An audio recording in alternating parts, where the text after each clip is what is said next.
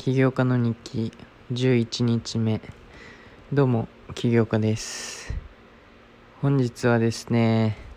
長い一日でした。はい。まず朝はまあまあまあ早く起きて朝病院行かなくちゃいけなかったんで病院に行ってその後フィッシュバーナーズに行きました。で Fishburners フィ Fishburners に行ったのは久しぶりで意外と。えー、っとまあやっぱり Fishburners の凄さというかあの環境の良さにびっくりしましたね。はい。もうとにかく勉強と起業がははかどるはかどるでなんかあんまサボるまあ周りの起業家たちもみんなちゃんとやってるんであんまサボりにくいっていうのもあるんですがなんか別にサボろうとかそういう他のことしようっていう考えとかがあんまり出てこなくてフィッシュバーヌズにいると。もうだから今日は勉強大学の勉強終わったらずっと僕のアプリの開発やってましたね。で昨日のポッドキャストで言ってた日本語版の作成あれは無事終わりました。なので日本語版の作成もできましたし今日しかもアップストアの申請通ってからえっとなんかいろいろやんなくちゃいけなくてアップバンドル ID を作ったりとかえっとなんかテストフライトのアプリ入れたりとかそういうのいろいろやってでまあまあ多分リリースまであとあともう半分ぐらいかな。まで来てるんでだから結構まあ順調っちゃ順調。っていうか今日めちゃめちゃ進んだって話ですよね。とにかく。だからそれは本当に良かったです。フィッシュバーナーズ行って。でフィッシュバーナーズしかも起業家2人2人ぐらい話しかけに来てくれて、まあ、この人この2人は前から仲良かったんですが、まあ、前って言っても1週間前ぐらいにあの話したって初めてあったんですがえっとなんか普通に新しいアプリのインサイトをくれたりこういうサービスがある、まあ、今日説明されたのはメイクっていうサービスとザピアっていうサービスなんですが、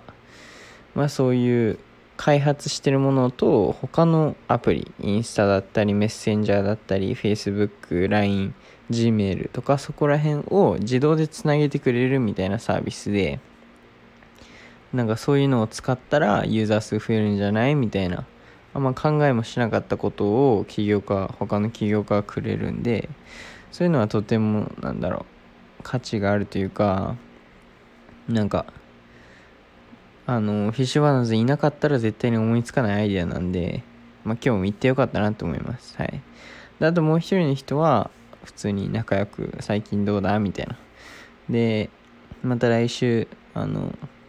その人がやってるその人はウェブデザインの会社をやってるんですがそれのそれちょっと見せてもらうみたいな話をしましたね。はい。で今日は、まあ、帰ってきてそのテストフライトっていうアップアプリのテストをするために必要な、まあ、アプリなんですがそれで友達とあのもう一人の人とやってそのテストを。でまあとにかく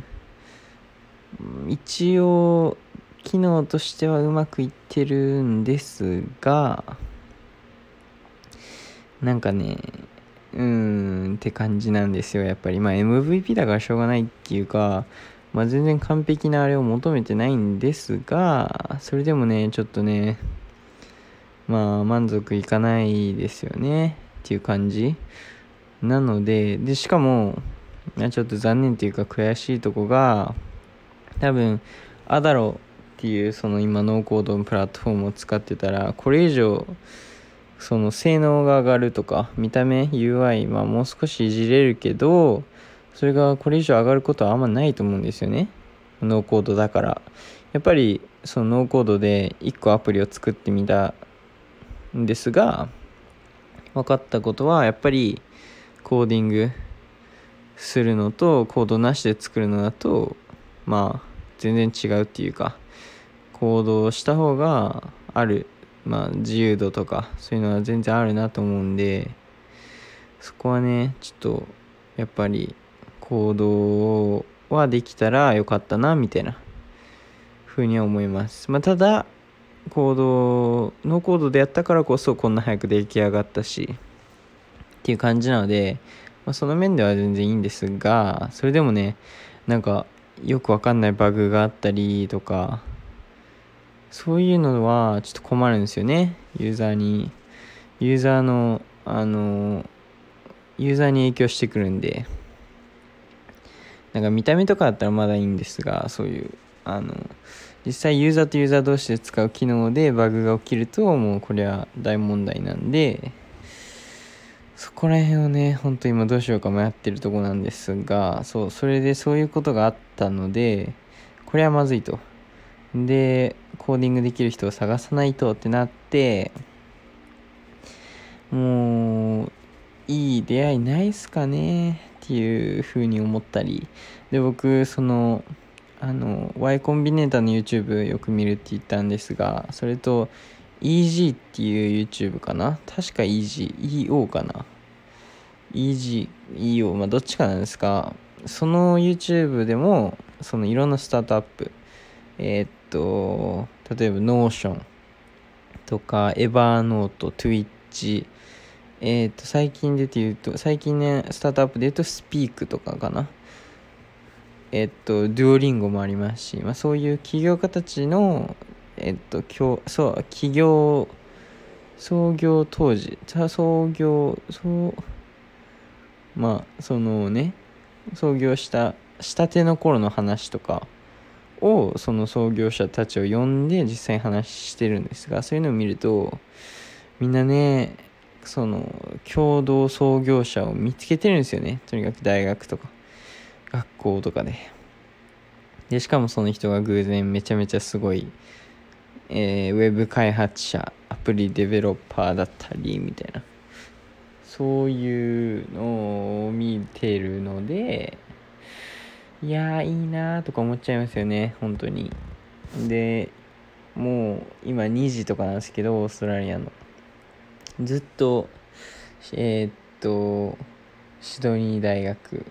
アプリデベロッパーとかシドニーアプリデベロッパーシドニーフラッター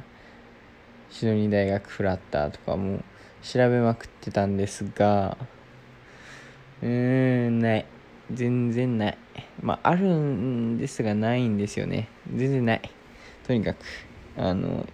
なのでちょっとそこ焦ってますね。はい。でまあ共同創業者を見つけるのにあたってそこ焦っちゃいけないステップだと思うんですがうーんまあそのアダロでこれ以上そのあんまりねアプリが進歩しないって考えるとやっぱ次のステップっていうのが多分そこなんですよね。次の大きなステップが共同創業者を見つけてその人にコードを書き換えてもらう。今のアダロでやってるノーコードのアプリをコードで作ってもらうっていうのが多分次の大きなステップっていうかそれやるだけでまた一気に世界変わると思うんでちょっとそこどうしようか迷っててで今そのアダロでできたノーコードの完成版をまずは多分リリースするのはすると思うんですけど、それでしてみてうんとでまあユーザーただそうこれも一つ問題なんですが僕のアプリはそのなんだろ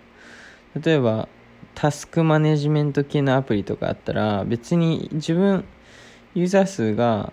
多分例えば僕が友達、えー、と5人にそのタスクマネジメントアプリを紹介したとしてその5人が使えばいい話なんですよ。使ってもらえれば。ただ僕の今のアプリだとその5人にあの紹介したしたとしてもその5人の好きな人、ま、いるかもわかんない好きな人もやってなきゃいけなくて、まあ、5人とも好きな人いるとしたら、まあ、10人になるんですよね。でそういう感じにしていくとまあ要するにいきなり一番最初から結構なユーザー数が必要になってきてでそうするとそのユーザーがみんな、えっと、今の、まあ、MVP の状態あんまクオリティの高くない状態のアプリを使うってなるので、まあ、それまずちょっと不安というか心配なのと、まあ、どうなるのでしょうねみたいな感じですね。なのでとにかく共同創業者が欲しいですね。本当に。なんか日本だと見つけるのそこまで難しくないと思うんですよ。なんかあのいろいろテックスクールみたいな。僕今最近ツイッターとかで見てるんですがそういうのあって。でなんか16歳の子17歳の子18歳の子がコンテスト出て優勝してたりとか。そういうのとかで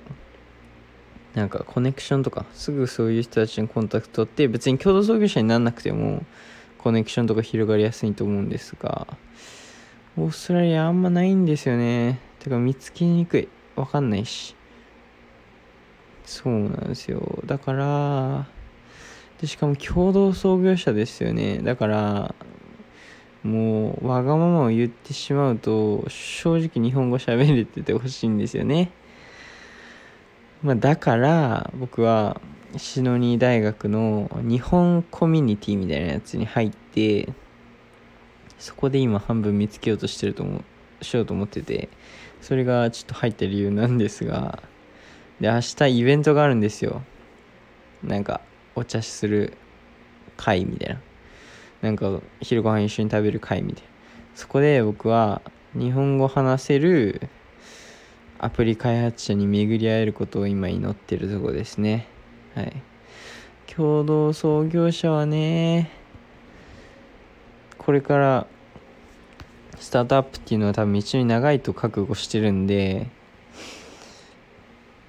まあ例えば5年間とかそれ以上は一緒に働く、働くっていうか作業する一番近くなるであろうメンバーなんで、まあ、日本語喋ってくれたら楽ですが、まあ喋んなくてもいいんですけどね。でも、まあ、それが理想って感じですね。はい。なので、まあ、とりあえず明日のあれも楽しみですし、で、明日もコミュニティドリンクあるんでね、フィッシュバーナーズで。またいろんな起業家と話したいですし、まあ、そこの起業家に、あの、テックファウンダーっていうか、テックアプリ開発できる人知りませんかみたいに聞くのもありだと思ってます、正直。ただ、学生じゃない確率が高いんで、そういう人たち。年齢がね、少し離れるとね、多分嫌だと思うんですよ。こう、あの、共同創業者側の人も。そんな、18歳の人と、なんか、例えばその人24だったら6歳離れですよ。6歳離れの人に、なんか何しろこれしろこういう方がいいんじゃない？みたいなそういうこと言われるのとか、まあ、嫌な人は多分嫌だと思うんででも僕もまあ確かに同年代系の方がいいんですよねなので、そこら辺はね明日ちょっといろいろ聞いてみます。はい。でアプリはまあ頑張ってリリースっていうかリリースのステップは進めていくんですが多分明日リリースはないですね絶対に。リリースのステップ進めてって大学の勉強やって日本のコミュニティ行って共同創業者探してコミュニティドリンクでも共同創業者探してえー、はいそんぐらいですねとにかく。明日長い一日になるんでちょっと今日はもう寝ます。はい疲れたんでとても。それでは皆さん今日も聞いてくださってありがとうございます。また明日のやつも聞いてみてください。それではバイバイ。